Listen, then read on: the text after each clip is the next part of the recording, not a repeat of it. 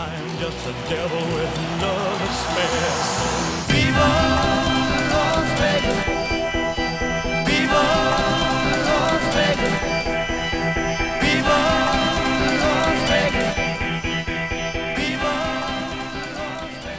Доброго вечора усім, хто зараз перебуває на хвилі Грінч Подкаст. З вами в ефірі Коваленко Настя з програмою про кіно. І сьогодні я пропоную вам повернутись у не дуже далекі 90-ті роки та поговорити про фільм режисера Террі Гіліама Страх та відразу у Лас-Вегасі.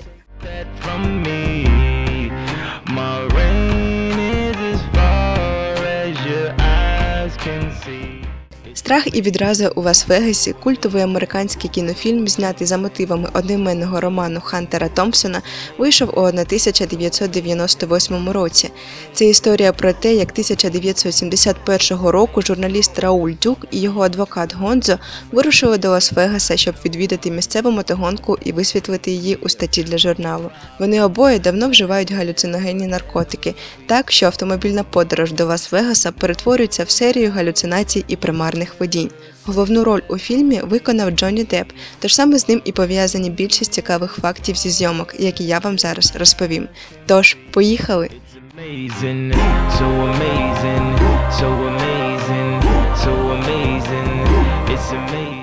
Джонні Депп та Хантер Томпсон були знайомі до того, як був знятий фільм, і сам автор зазначав, що краще Деппа ніхто не зіграє цю роль.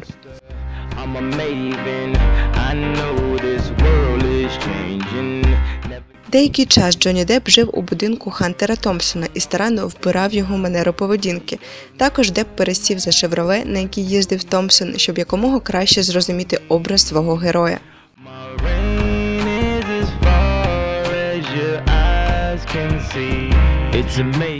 На зйомках не вживалися наркотики, як стверджують творці фільму.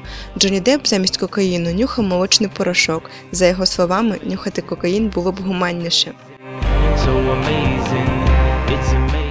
В одній зі сцен можна споглядати Томпсона власною персоною. Джонні Депп витратив кілька місяців, щоб позбутися від ходи і манер Хантера Томпсона після закінчення зйомок фільму. Бенісіо Дель Торо, актор, що виконав роль адвоката Гонзо, набрав більше 18 кілограмів перед зйомками для того, щоб втілитися в образ доктора Гонзо. На зйомках фільму були використані деякі з особистих речей Хантера, що зберігалися з часів написання книги.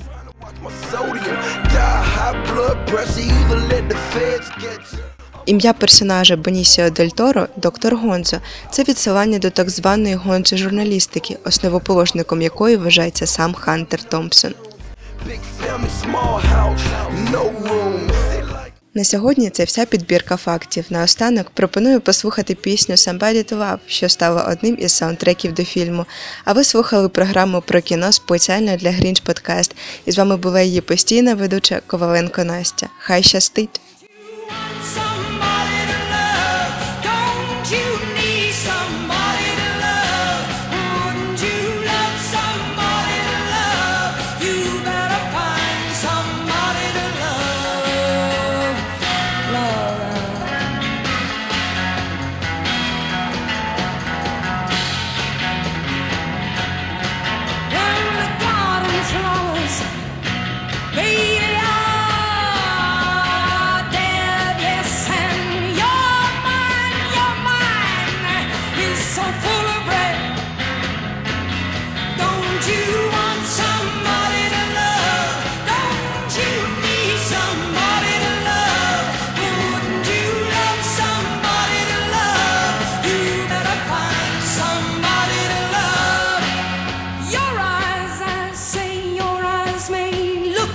here.